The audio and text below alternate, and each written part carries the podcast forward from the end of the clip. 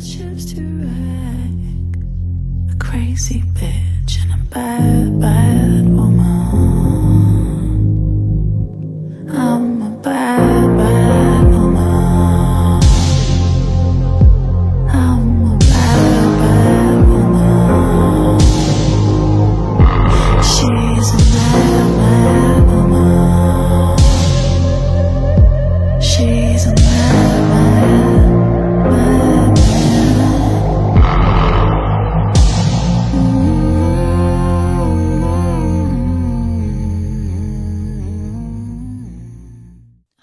小伙伴们，大家好，欢迎收听我们最新一期的重嘴儿节目，我是雨薇。大家好，我是 Rocio。那今天我们聊一聊什么呢，Rocio？呃，新鲜出炉，就是呃，关于那个外国人在中国有特权这个事儿，就是这事儿吧，有时候偶尔一发生，然后你骂几句人，这事儿就过去了。但是他每次又重新出现的时候，特别是现在今就是今非昔比，嗯，就是我我相信好多外国人在中国，呃，也能那个体会到这种就是他们待遇的这个变化，因为中国人年下降，中国人底气足了嘛。对对，今儿我还不小心翻到了那个杨洁篪那次在那个阿拉斯加，呃，就是就是怼美国人，那是谁呀、布林肯是吗？嗯是，就怼他的那个，就是就是中国人不吃这套，就是你硬起来了，你才敢说这些话。然后我这么多年是跟外国人就是一直工作，所以呢，我也不能说他们多不好，但是还是有不错的人，有不行的人。还得分，嗯然后呢，今儿是这事儿，反正我就是在那个那个外交公寓工作。北京这边呢，这个外交公寓是一个非常神奇的存在。我也特别巧的吧，就就一直进，比如之前在使馆，那使馆进了使馆大门，那其实那个是算他的国家的土地。然后今儿发生这事儿以后，我还琢磨呢，因为我当时在那使馆的时候，曾经发生过什么朝鲜的人去那个使馆去寻求庇护。我我我也不知道他为什么要去那国家使馆啊，但是我觉得他可能当时无所谓，就是反正只要找个使馆，你中国这边的那个警察出入境什么的，你就没有这个权限进去抓我了，就是这么点事儿。然后所以这个权限这个事儿，到至今我也没有太搞明白。然后关于这个外交公寓这事儿啊，我不知道就是在别的城市有没有，但是这外交公寓就是一个很神奇。以前我们没有那种刷卡进门禁的那种系统，就是每人一个那种，就是一亮一下，然后就是显示你是谁，然后他才让你进去。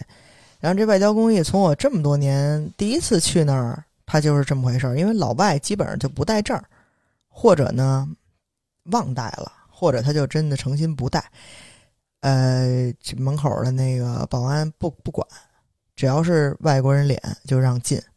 当然，这个会形成两个问题，就是我们那些拿外国护照的华裔，这不是很亏吗？是吧？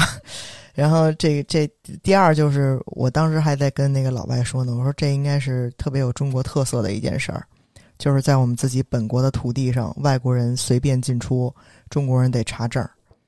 它是什么意思？因为那里边不可避免有很多外交官，嗯，所以他并不知道他拦的是谁，所以他呢谁都不敢拦，只要是外国人脸。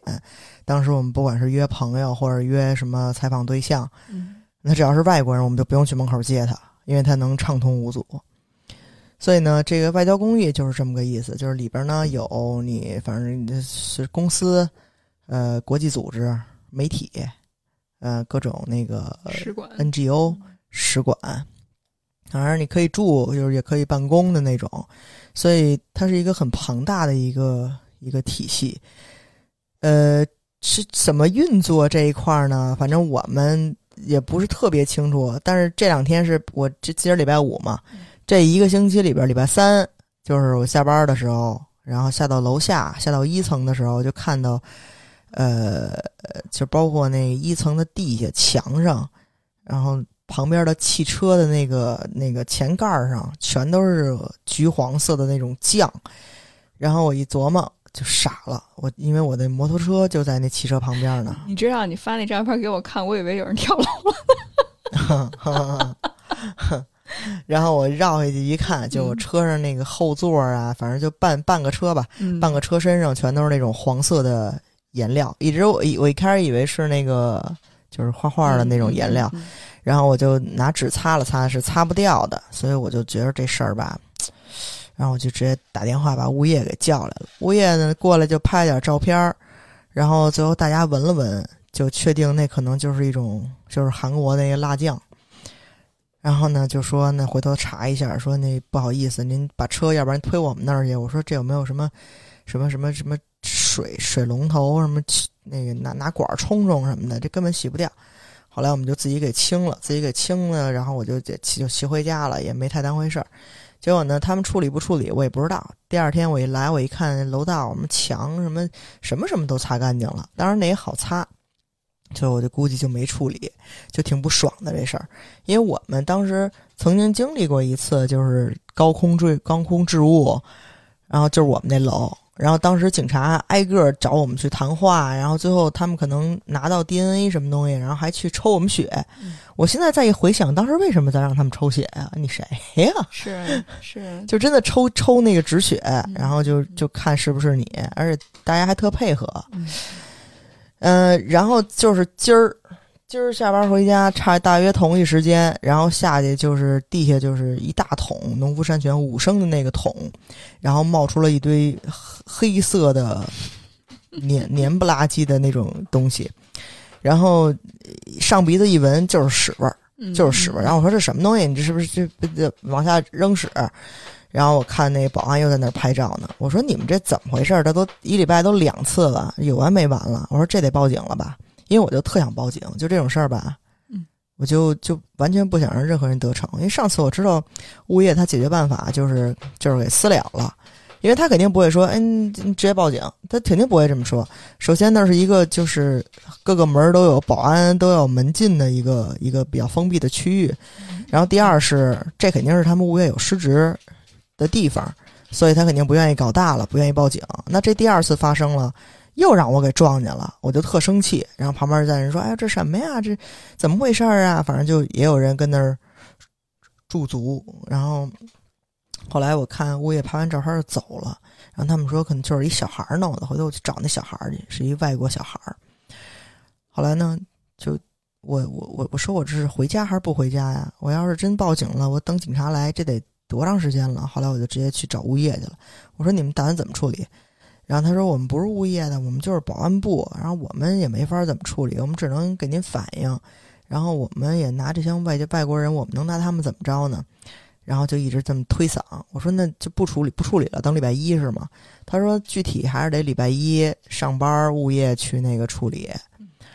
然后我一听他这意思，他也干不了什么。然后我就说，那我给物业打电话吧，有一值班的，我就给物业那孙子打电话。然后这正反正说的特别官方。我说这需不需要报警啊？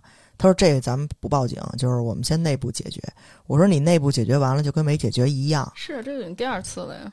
我说就跟没解决一样，就跟你们前天干那事儿似的，第二天全擦干净了，一点证据没有。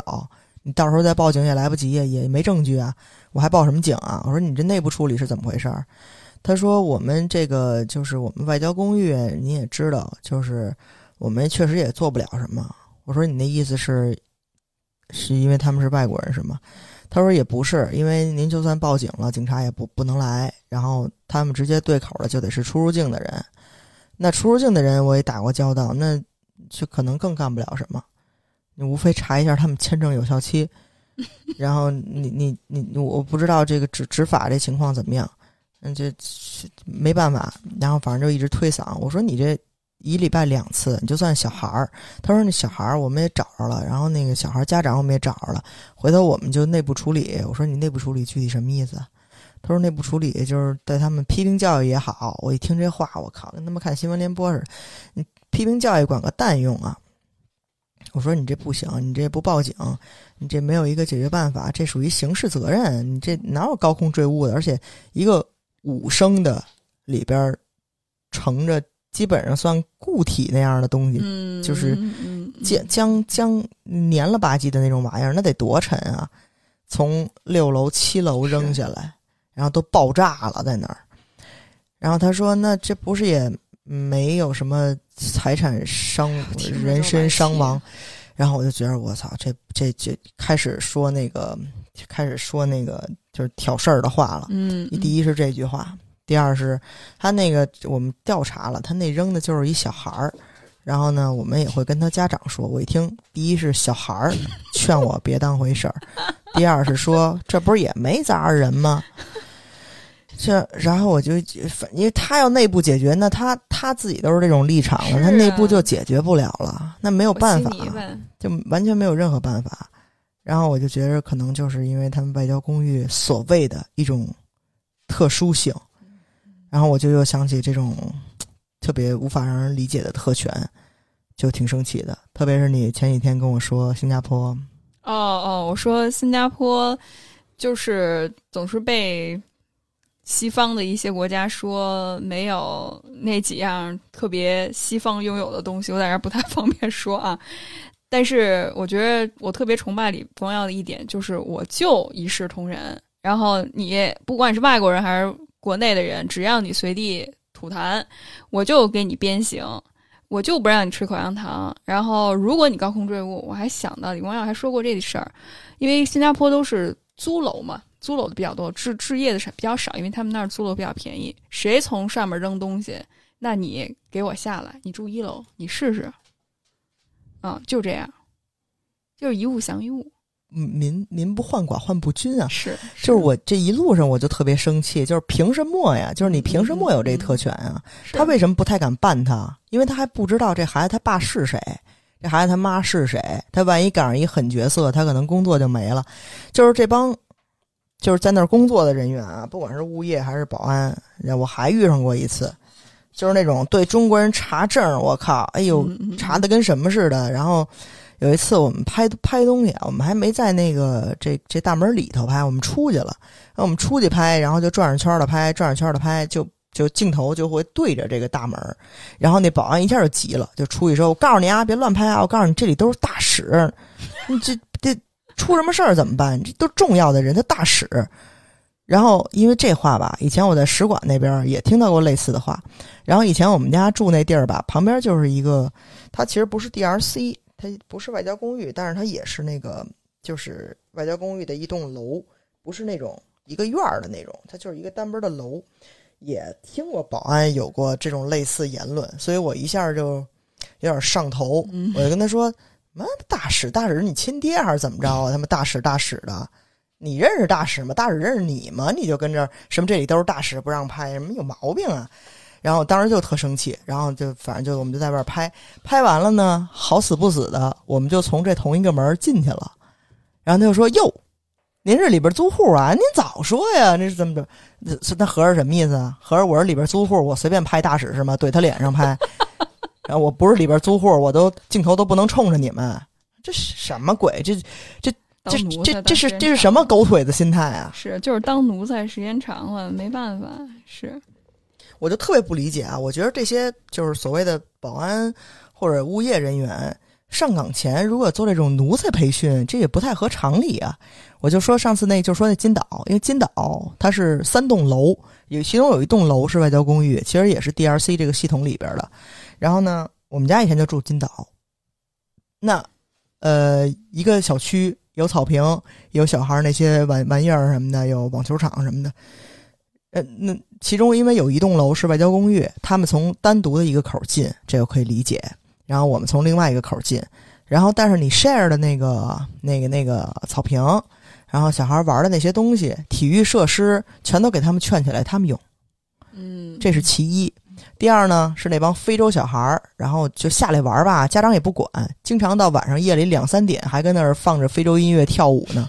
然后你反映了，物业一点辙都没有，没法管他们。就你不知道因为什么原因就没法管他们，那那你旁边的邻居你就你就活活逼该呗。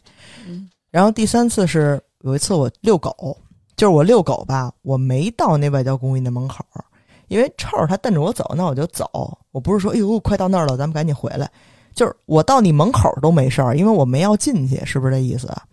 我当时记特清楚，我们还差那门口还有五十米呢，就是那狗一直在那儿闻闻闻闻闻，然后那边那保安就直接冲着我就走过来了，approach。嗯，直接五十米就过来了，说别别再往里走了啊，这这个是那个外交重地，这里边都是大使什么什么的。然后我当时就，然后我就，您狗它嗯不会听不懂他的话，没什么高低贵贱之分啊。然后狗还在往前走，然后我就没搭理它，我就还瞪着狗往前走。他说：“你别再往里走了啊，这这地儿不能不能进什么的。”我说：“我说你我吸得进去啊？我进去干嘛去啊？我毛病啊，非他妈要进去？你以为我是你呢？”然后我，然后我还是那句话，就是说，就大使是你亲爹还是怎么着啊？我因为我当时嗯那时候年轻气盛一点儿，比现在还气盛一点然后我就说，我就我我我见外交官少吗？我天天都见外交官。然后你觉得外交官，我操，跟那个天皇老子似的，你你你可你可你可别过去啊！你这他们有金钟罩，你可不许过去啊！这还他妈差五十米到你大门了，你管着吗你？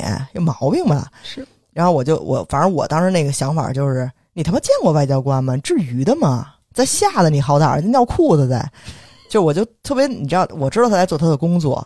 但是我不觉得他做过什么当奴才的这种培训，这个是我特别生气的。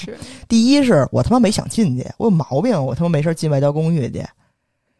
然后第二是我遛狗呢，那我狗愿意去哪儿我就去哪儿，嗯我没侵犯你边界，我没要进大门儿，我在大马路上走呢，你他妈都管得我，管得了我？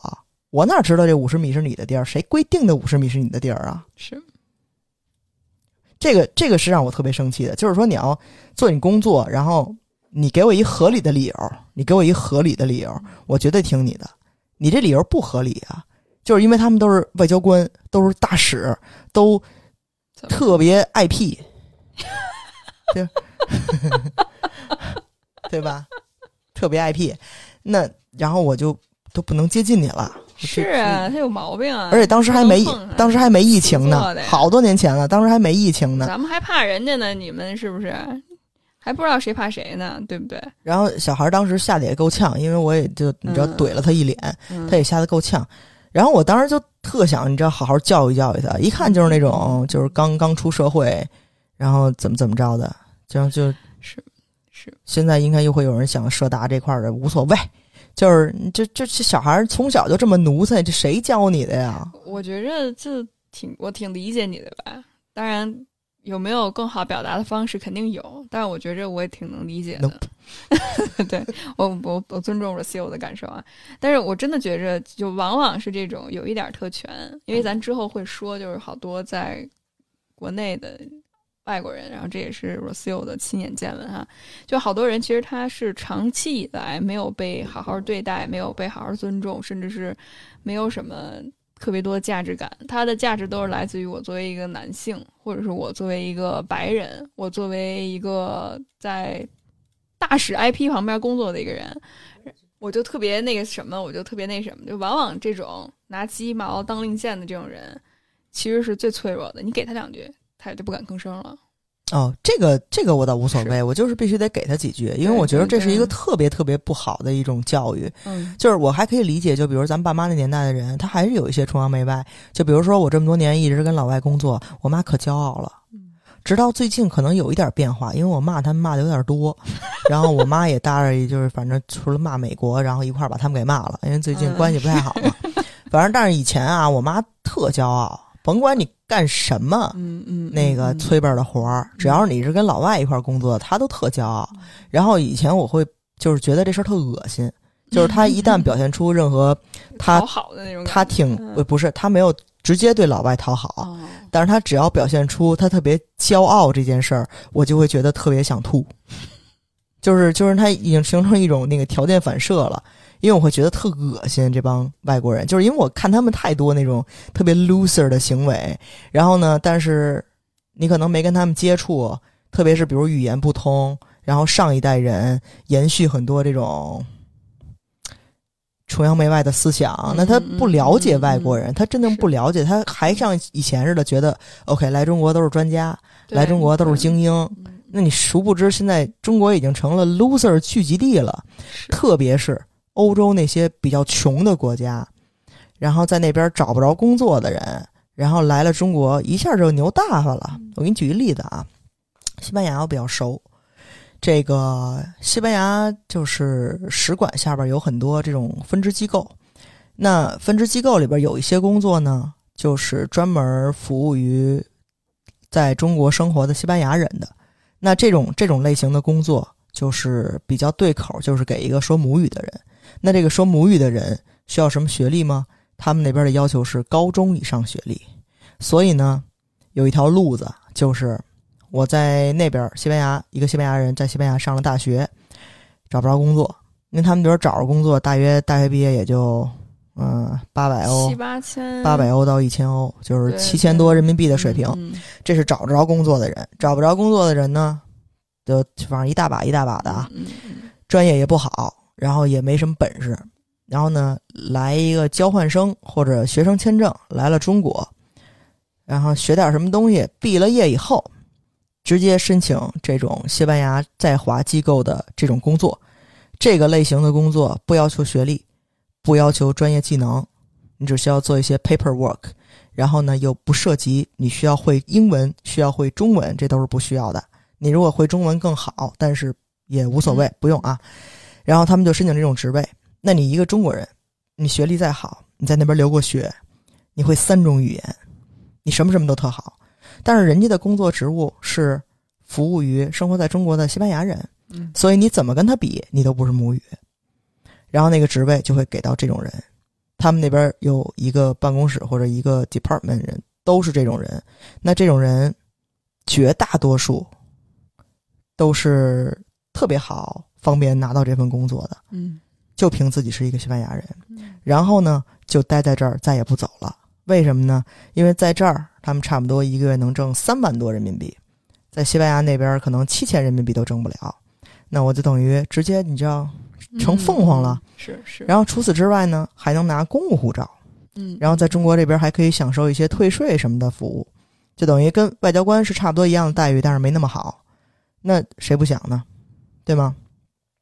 而且又在使馆这种非常体面的地方工作，所以这就是呃 loser 变形记，这是这是洗他们的一个方法凤凰男，啊。然后之是之前还有很多小说，然后他反正这种就是在这种这种呃使馆下边机构办公室工作的西班牙人就多了去了啊。当然他们干的工作呢，就是各有各的千秋，就比如说贴签证，贴签证是一个什么工种呢？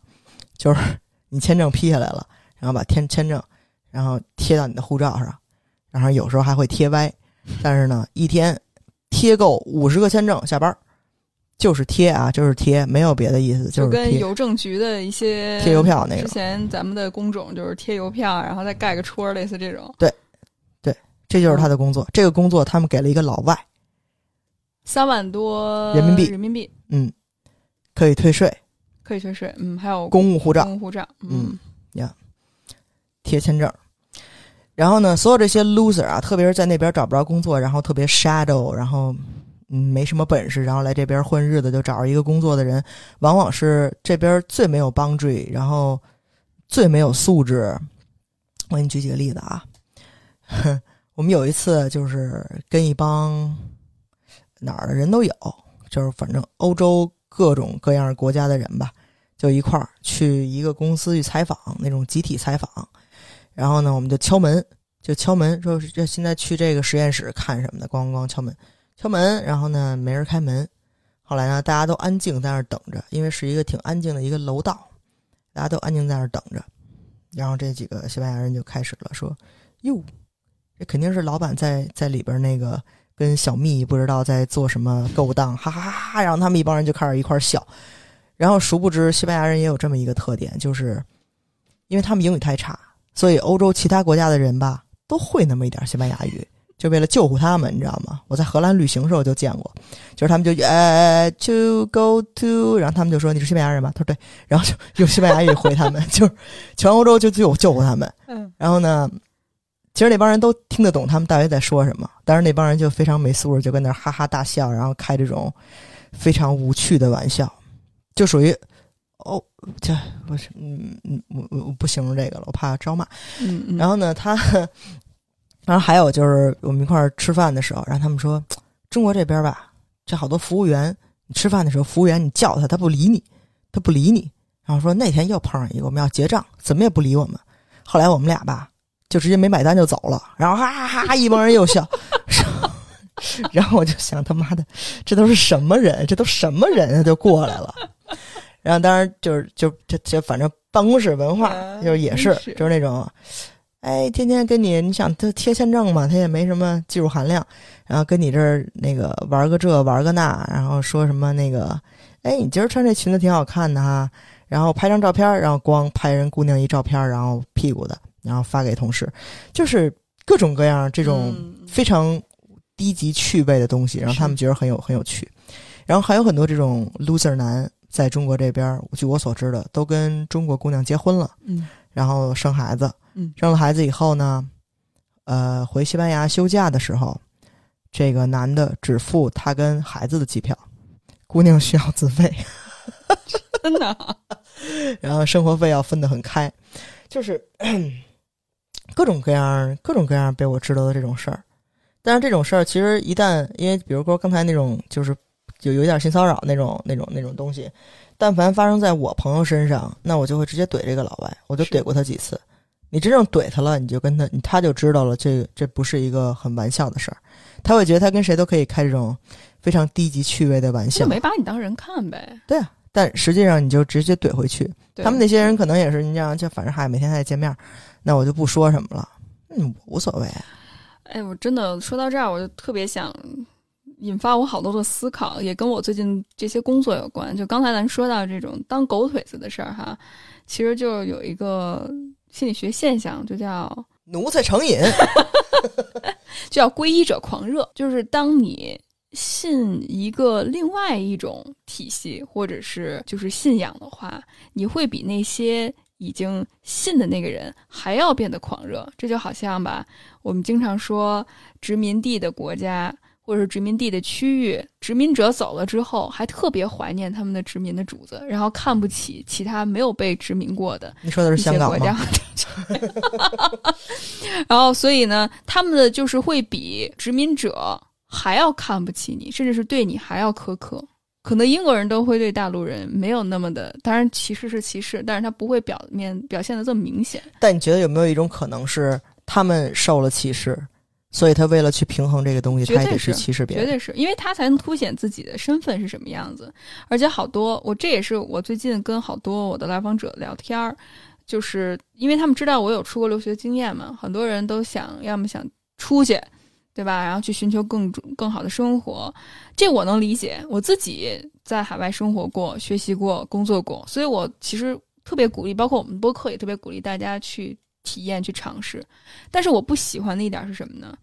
就是你会过大的去美化外边，然后去贬低自己的祖国，或者是你特别贬低呃外边，或者是特别美化自己的国家，就就是别人说什么就是什么。因为我最近跟一位来访者交流过，他其实很不幸的也是去了 西班牙，Spain，对，然后他就跟我说，他说他在国内所受到的一些公知啊，或者 QOL 啊所说的，呃，外国多么多么好，就完全打破了他的想象。首先，国外对于华裔歧视非常的厉害，他那种其实并不是说指指着你鼻子就说你滚回去，虽然这种事情我也经历过，但是他的那种歧视都是莫名其妙的。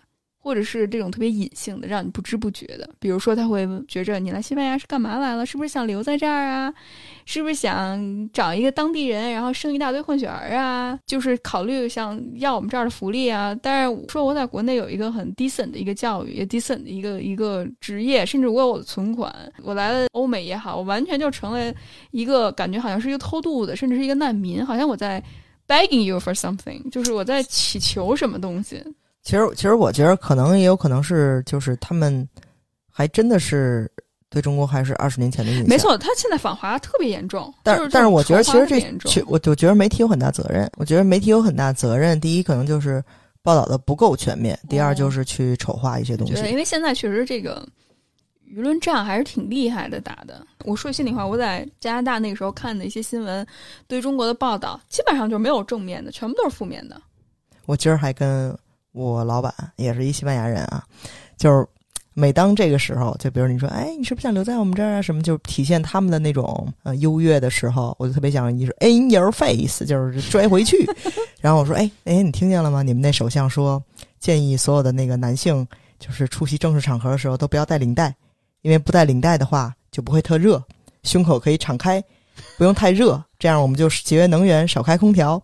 然后我说我们这边都觉得只穿一个内裤更凉快，然后我觉得脸都扭曲了，你知道吗？In your face，是是，然后甚至是就是，我觉着好多人也是因为真的拜，就是完全内化了这套逻辑，所以看中国也是以一种非常片面、非常不近人情的一种方式去。虽然我能理解，就是比如说，我觉得特别是七六七十年代出生、五十年代出生的人，就是他们改革开放之后，特别是打开国门，一下子就有一种感觉，哦，原来我们跟西方世界落差这么大。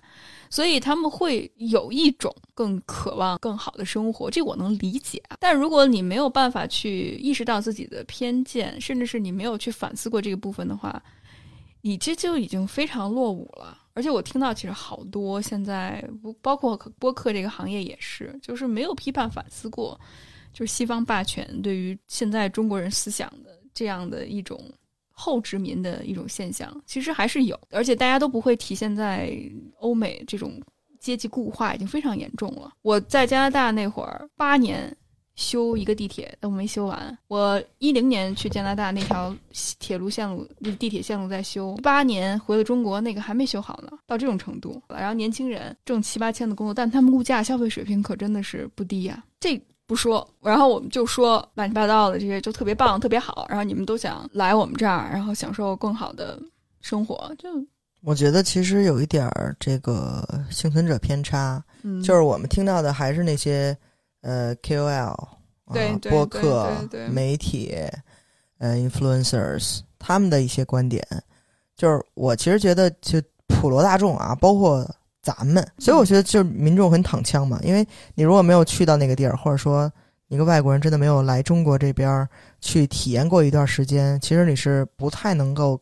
看清这个真相的。是包括我们自己生活在这个国家，我们也看不清，我就看不清外交公寓的真相啊，是这是我永远都懂不了的一个真相啊。对对，所以我觉得真的，你这就批判思考也好，或者是你去反思这种特权也好，真的是任重道远的一件事情。就比如那天我看了一个，就是中文还挺好的一个西班牙人，他在嗯中国做的这个短视频，嗯然后就是各种各样说你们西方媒体就是对中国的误解太多了，治安也没有不好，人民也没有说那么的没有选择，大家是很说的很多那些就是很恐怖的部分，其实并没有那么恐怖，然后就说说说，但是其实我觉得现在已经形成一种这个条件反射了。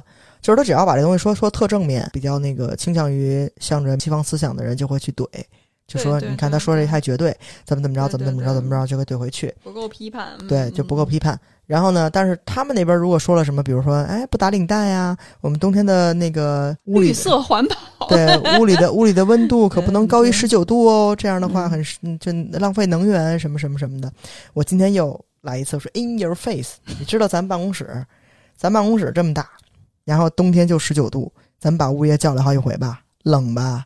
你们那边规定了，全国都不能超过，18嗯都不能超过十九度，得得的吧？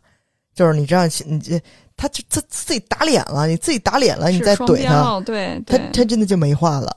是是，而且我我我觉着还有一种人，就是特别阴阳怪气儿的那种，彼岸特别特别好，然后说这儿特别特别不好，但是屁事儿不管，屁事儿不做，就是我又不满现状，我也不满我现在的生活状况，但是我也不努力，边界被侵犯了，我也不捍卫自己的边界，我对现状不满，我也不去尝试去改变，我就抱怨。然后我就把所有的愤怒都发泄在社会问题上，这也是让我觉得特别阴阳怪气儿。要么你觉着彼岸好，你去。其实现在移民特别容易，门槛特别低，但是呢，你又不去，你在这儿又不维护自己的边界，该你维权的时候不维权，你该了解到自己权益的时候不权益，就在那儿什么都不干，这是让我觉得特别恶心的地儿，嗯，这是这是挺普遍的一就特别。犬儒，你知道吗？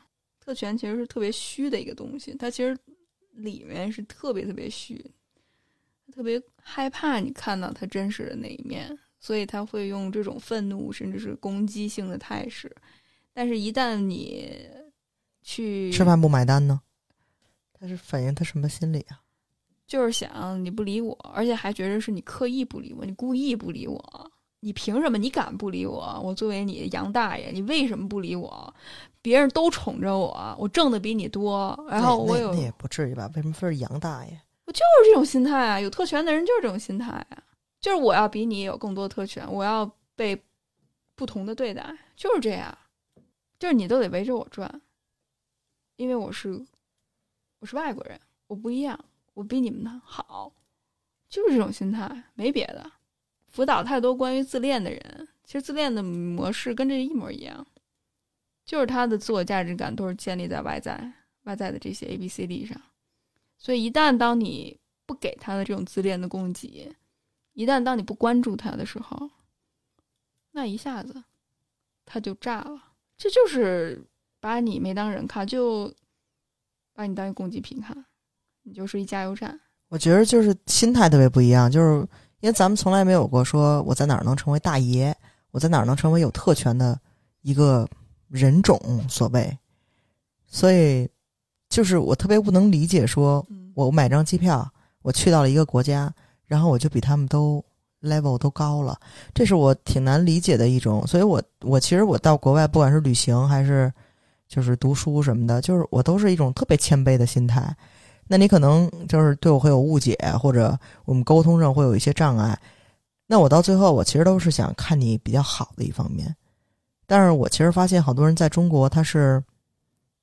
嗯，他一直在盯着这些不好的方面，嗯，他好的方面他是看不见的，所以呢，这可能也是他的一种，就是他比较有优越感的一种心态，就是他觉得你国家不够像他们国家那那样挂着一个发达国家的那么一个帽子，那么一个帽子，然后呢，你很多东西跟他们那儿的不一样，他就会觉得你看乱、不合理、噪音大，嗯嗯，政策太严，就是特别多的这种。bias，他们会就放大，是。然后很多好的方面，比如说我们国家，你都不用带现金了，你也不用担心小偷了，对吧？我们什么都是就是用手机付款，这个他们看不见。然后我夜里十二点想点外卖，还是能点到。你你在国外，你想得美，你你要在加拿大，你这是冻死你，就是你是。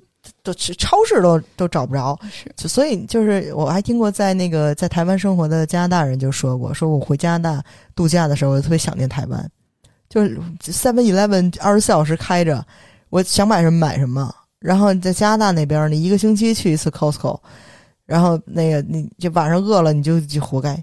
所以他这边有特别多便利的地方，其实你是回到你的国家你是享用不到的。但是你在这儿的时候，你去避而不谈这个事儿，你会觉得它是一个应当应分和理所当然的事儿。然后你去看那些所谓“哎呦严什么政策什么隔离”，就是你你总去看这些东西，然后看呃中国人什么不排队，什么说话声大，什么吐痰，就是 you know，就是所以我觉得这也是他们一种特别呃觉得自己很有很有优越感，还是特权阶级的一个嗯一个表现。你你这么说就让我想起我最近不是上课嘛，就是我我我教咨询的那种课程，我就发现我们白人的那些同学，他们特别是美国，我那个英国同学还好，就是那个美国的那个同学，他就以自我为中心，但我觉得跟美国的个人主义文化有关，还有就是。他就完全 focus 在自己的就是文化的这些标准里面，然后他就能够觉得这些标准就是适用于所有的。但是你看，比如说我有一些学生来自非洲、来自中东，然后他们就会说：“哎，我们的文化里面是什么什么样子，和我们的这些教材里面，因为教材更多的美国人编的嘛，不太一样。”啊，但是就说了之后就没有人回应了。但我作为助教，然后我就会接，哎，我说我们中国人是什么样？就是你能够打开这个 conversation，你能够从这个框框里面跳脱出去，看有没有什么文化上的不同，大家可以探讨。但是你跟美国人，特别是白人的美国人，就很难去聊这些，他们就不感兴趣。我可以理解这个事儿，就是他们确实是越固化、越 shallow 的这一部分人，也有欧洲人啊，也有美国人。就他们越难去适应一个新的文化和一种新的观点，是。然后他们好像就是一直在那个神坛上，然后自己也下不来。虽然说自己现在已经不行了，没有以前那么牛了，然后就还是下不来。然后在这儿了，明显这脸上写着 “loser” 这几个字母，还不知道，还觉得自己特牛，然后就你知道折腾的跟孙悟空似的，嗯就殊不知其实就是一个特别 loser 的行为，没有一个人看得上他们。是是是，所以你看，其实真的不是说他们好像真的出溜下去了，其实他们就原地踏步，或者是走得很慢，越来越慢了。然后其他的国家都已经往上追了，甚至是走得更快了。这个是我觉得特别好的一块就是就是你你你你你中国，你就你就是 being who we are，就是你一直在想去兼容一些东西，对对。因为你从来就没有被重视过，嗯。然后你以前也都是被别人欺负，所以你到了别的文化，到怎么样，我很难去想象说，我光当站到一个地方，或者我光当落地一个国家，我就非常有优越感，我想象不到这件事儿的存在。我唯一可以想象的是，比如说我们一大班上课上中文课，我是一中国人，我我在那一刻我可能会，我觉得我特别骄傲，就是这你们都谁啊？我我用学吗？这个，而且我发音是最标准的，就是那个时候我会，我肯定会。然后你要说，比如说一大帮人全是外国人，加上我一块儿上中国历史，我都不一定是那最好的。但是你要说汉语，就是我我觉得 OK，就是我你刚才我刚才就就现想了一下这个事儿，所以我就特别不理解这帮人，你知道，咣当一落地，然后你就忽然就脸上贴金了，你忽然就牛了叉了，就是让我不是很能理解这个事儿这。就是殖民主义嘛。殖民主义就是我比你好，我有一种优越感，并不是因为我做了什么，而是 who I am。嗯啊，而且好多男的都觉得自己说话就特有哎特有魅力对，就特有魅力。只要一说话就特有魅力。对对，就都一样。就是我们说种姓制度，它里面除了种族之外，还有性别、性取向，还有你的文化、宗族、宗教什么的，它都包括在内。它有一个系列的哪儿是最高的，谁在金金字塔最高，它代表着主流有权利的那一方，其他的都是你没有办法改变的。你的皮肤、你的肤色改变不了，你的口音改变不了，然后你的性别呃可以后天改变，但是先天的它确实是不一样，不能改变，对不对？很多时候，所以那就制造了这种不对等，那就活该被歧视，你就该死去，就是这种心态。嗯，就是一方面，我觉得我们今天聊的主题是一方面，我们真的要去有意识的去觉察这些不公平、不平等的一些事情。同时，我觉得除了我们指着外面要骂别人的时候，我们也去检讨检讨自己自己内在，就我们是不是内化的这些权利。没辙呀。就是我们当我们要去反抗的时候啊，我们能不能去维护好自己的边界？就像今天 Rocio 说的，其实这些人都是 non try，大部分都是 non try，但我们还是提倡在安全的情况下去保护自己。但是我们有没有这种 self esteem？就我没有有没有这种自信？就是我作为一个跟你一样的人，我应该受到公同公平的对待。而那些犬儒主义或阴阳怪气儿的说：“哎呀，国外就不是这个样子。”我觉着你去国外待一待去。我觉着我虽然在国外待的时间不长，但我觉得我也有话语权。我待了八年，我每次被歧视的时候，我都得自己维护自己的权益，没人为我维护。造中国一样，就是你作为一个公民，你也应该有自己要维护自己的权益，对不对？你刚刚说这个，我想到就是最近才看到很多视频，就是外国人在中国这边被中国人怼，被中国人骂，这都是以前他难以想象的事儿。是是，所以真的大家一定要警醒，就是好多公知说的那些。现在咱们说到女权主义这件事情，我之后会录一个播客，也是在说说西方的这套东西，我不是说不行，但是你需要在地化，不能说好像这些崇尚个人主义完全不符合中国国情，就你要因地制宜，不不是说啊，那中国不是个个人主义文化的国家，中国就很差，这完全是一种傲慢。